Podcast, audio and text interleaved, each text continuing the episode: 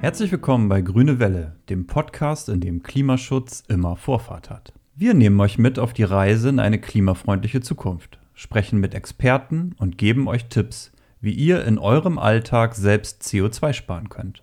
Durch die heutige Folge begleitet euch Janina Zadeh.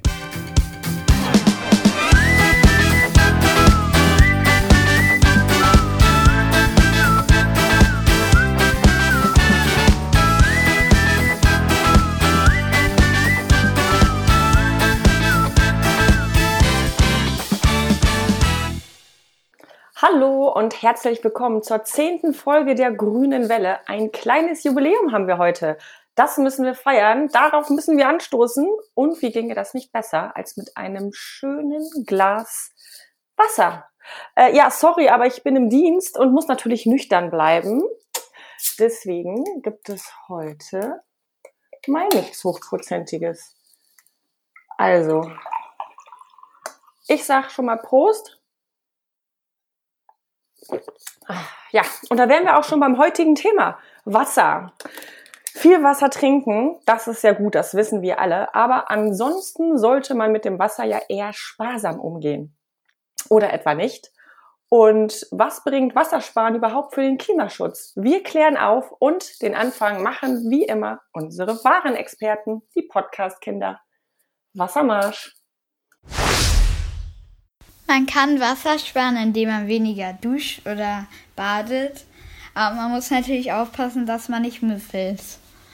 Wasser kann man sparen, wenn man nicht so viel duscht und nicht so viel unter der Dusche steht. Ich glaube, dass man im Sommer Regenwasser nimmt und damit die Blumen gießen soll.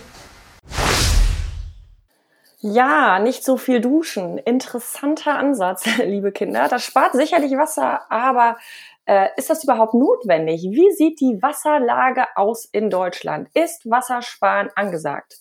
Das weiß unser heutiger Experte Holger Oelchebruns. Er ist nämlich Leiter der Wasserversorgung bei EWE. E. Hallo. Ja, hallo Herr Oelchebruns. Äh, schön, dass Sie da sind. Ja, wenn ich so aus dem Fenster blicke, dann sehe ich hier lauter Regenpfützen. Es hat, glaube ich, vorhin auch noch mal ordentlich äh, geregnet. Also an Wasser scheint es ja zumindest hier in Norddeutschland nicht zu mangeln. Oder haben wir ein Wasserproblem in Deutschland? Äh, grundsätzlich erstmal nein. Also Deutschland ist kein Wassermangelgebiet, das haben Sie eben ganz richtig schon festgestellt mit dem Blick aus dem Fenster. Insgesamt müssen wir eigentlich feststellen, dass wir über das Jahr verteilt keine dramatischen Änderungen der Gesamtniederschläge haben.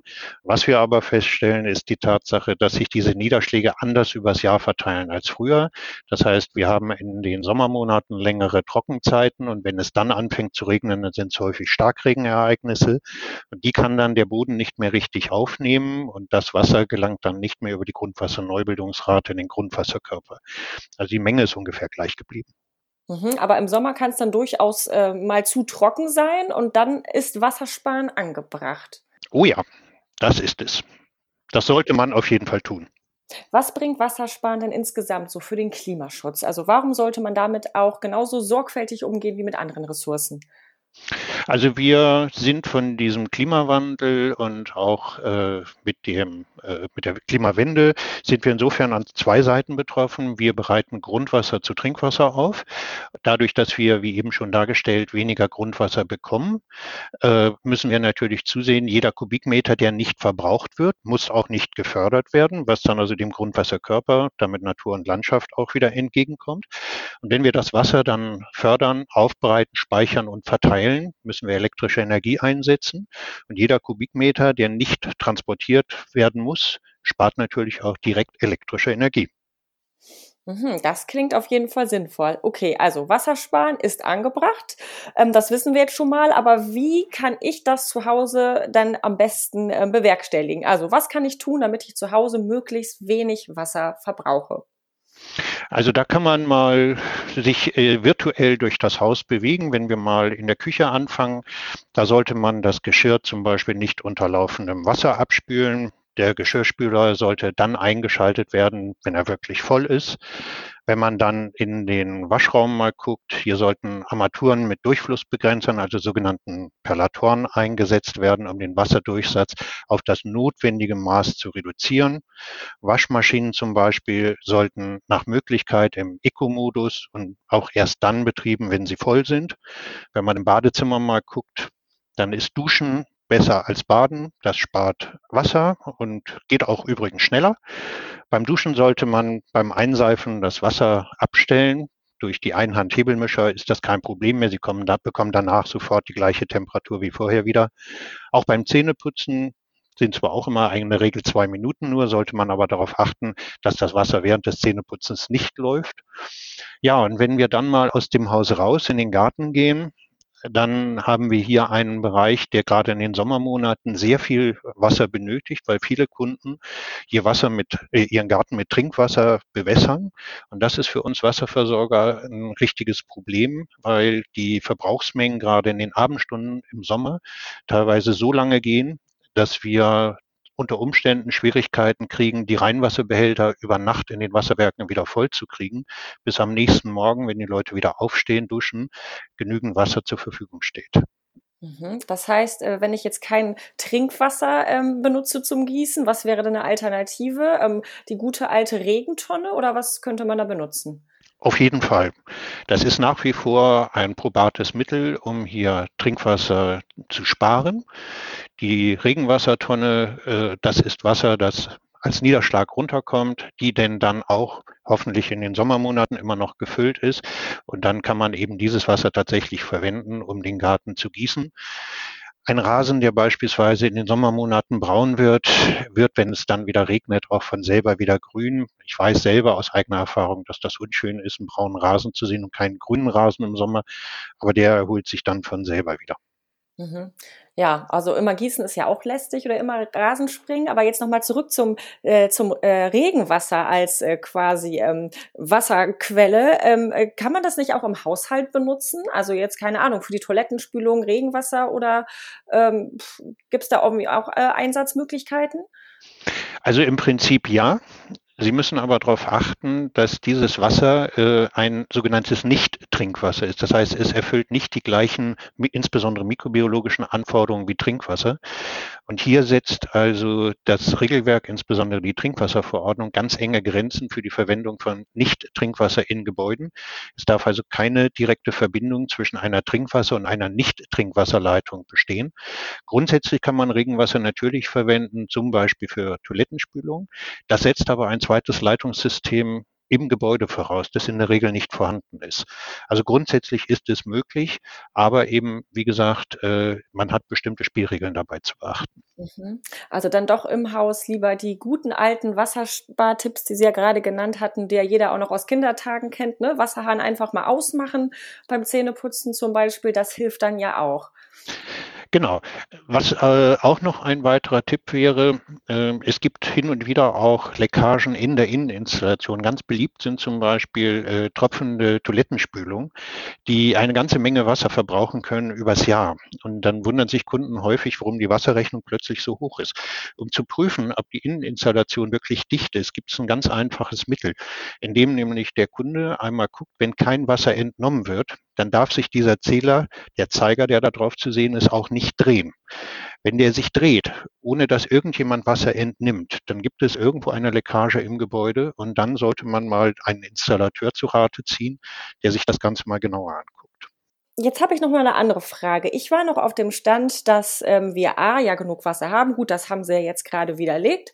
Ähm, aber dass äh, so viel Wasser sparen auch eh gar nicht so gut für die Leitung sei, weil die dann ja nicht ordentlich durchspült würden und man dann wiederum Energie aufwenden müsste, um die äh, ganzen Abwasserleitungen oder Wasserleitungen richtig zu durchspülen. Ähm, ist das richtig oder bin ich da irgendwie einem Irrglauben aufgesessen? Also ich denke, wenn wir über die Wasserspartipps reden, über die, die wir jetzt gerade angesprochen haben, dann stellt das noch kein großes Problem dar. Problematisch wird es tatsächlich, wenn in größerem Stil Trinkwasser durch Nicht-Trinkwasser substituiert werden würde, das heißt ersetzt werden würde, zum Beispiel eben durch Toilettenspülung, durch Grauwassernutzung auch in der Industrie. Dann ist es in der Tat so, dass also die Schmutzwasserfrachten nicht mehr mit genügend Wasser transportiert werden können, was je nach Dimensionierung der Abwassernetze auch mal zu Verstopfungen führen kann, die ihrerseits dann wieder durch Spülung beseitigt werden müssen, was also zusätzliches Wasser wieder kostet. Im Trinkwasserbereich gilt Ähnliches bei der Trinkwassersubstitution. Die Trinkwasserleitungen müssen so dimensioniert sein, dass sie für Trink- und Brauchwassergebrauch ausreichend sind, aber eben auch nicht mehr. Das heißt, wenn ich weniger Wasser verbrauche, muss ich irgendwann entweder die Leitung spülen weil die Stagnation vermeiden muss. Oder wenn die Leitungen mal erneuert werden, dann kann ich kleinere Querschnitte nehmen. Das ist erstmal gut und kostengünstig, hat auf der anderen Seite aber unter Umständen den Nachteil, dass wir aus diesen Leitungsquerschnitten nicht mehr genügend Löschwasser über die Hydranten bekommen. Und das ist dann ein Problem, das die Kommunen lösen müssen, weil die sind für die Löschwasserversorgung verantwortlich. Gut, aber mit den Wasserspartipps, die wir eben angesprochen haben, da kann jetzt nichts groß passieren. Da werden die Leitungen jetzt nicht sofort quasi äh, so viel Schaden nehmen, dass ähm, da was gemacht werden muss. Also. Nein, das ist so.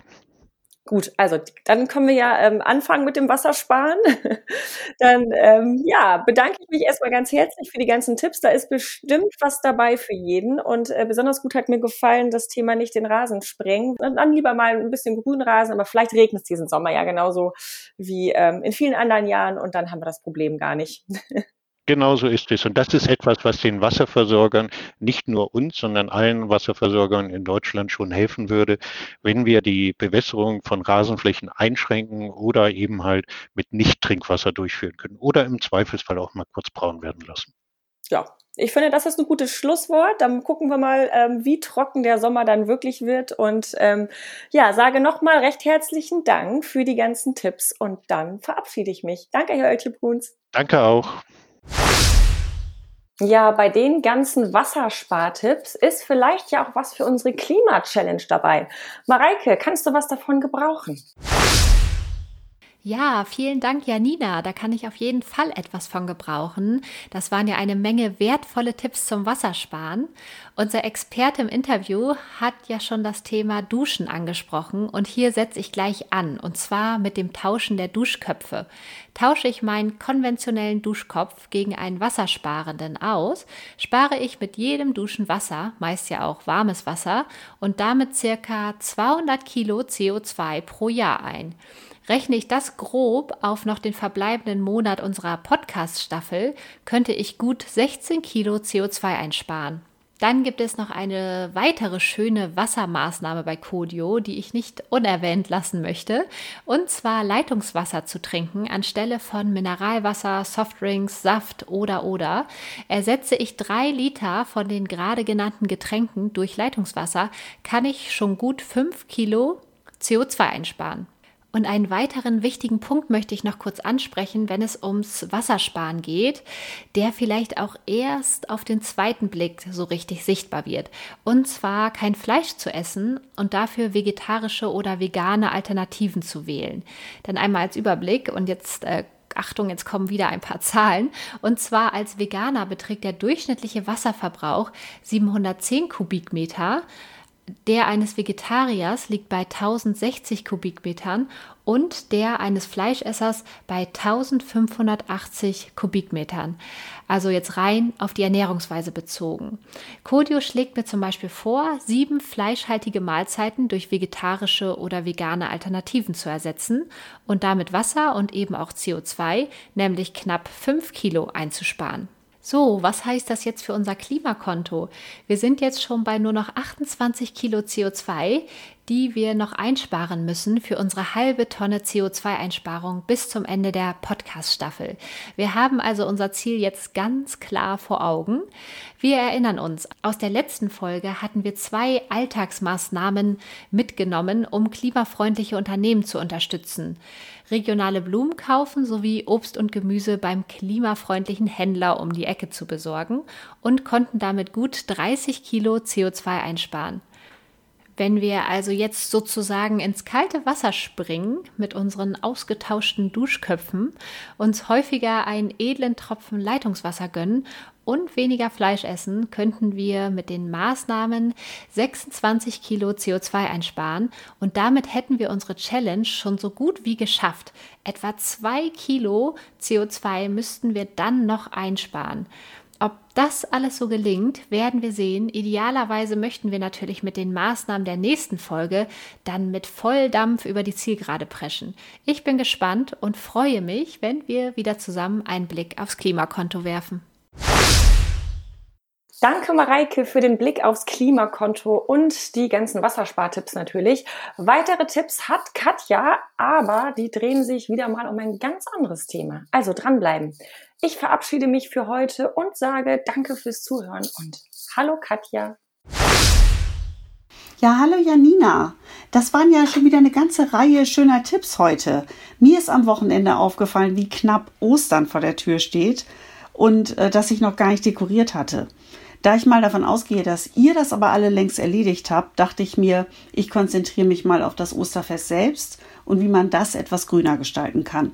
Da fielen mir natürlich zuerst die Ostereier selbst ein, und zwar aus Schokolade, aus veganer Schokolade, die von Hühnern und vegane Alternativen. Bei allen Varianten werden für grünere Ostern wieder die Siegel Bio und Fairtrade empfohlen, ergibt ja auch Sinn. Und als Alternative für gekochte Eier bin ich immerhin auf mehrere Rezepte für vegane Spiegeleier gestoßen. Für alle, die ganz klassisch Hühnereier kochen und färben möchten, gibt es den Tipp mit Gemüse und Obstsorten und auch Kaffee oder Tee natürlich zu färben. Dazu stellt man aus Blaubeeren, roter Beete oder Mate-Tee durch langes Kochen einen starken Sud her und legt die gekochten Eier länger da rein. Tolle Farben kommen dabei raus, man muss es halt nur ein bisschen ausprobieren. Und um alle Ostereier schön in Szene zu setzen, empfehlen Osterexperten Nester aus Heu, Bast, Stroh, Holz, gerne gefüllt mit Moos, wenn die Füllung essbar sein soll, mit selbstgezüchteter Kresse, die ja auch sehr schön grün leuchtet. Und damit auch der Ostertisch schön dekoriert ist, werden Blumen, Blüten und Zweige aus dem eigenen Garten empfohlen, weil das wohl wirklich das umweltfreundlichste ist, auch gerne wieder in Kombination mit Moos.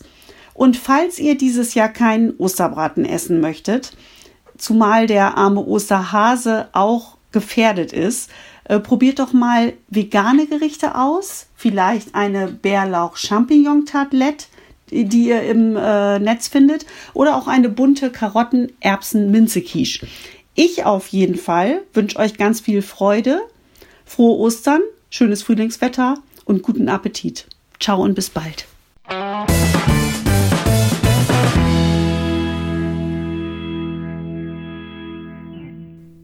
Das war's für heute. Vielen Dank fürs Zuhören. Grüne Welle ist ein Podcast der EWE AG und entsteht in Zusammenarbeit mit Codio, der Klima-App für mehr CO2-Bewusstsein im Alltag.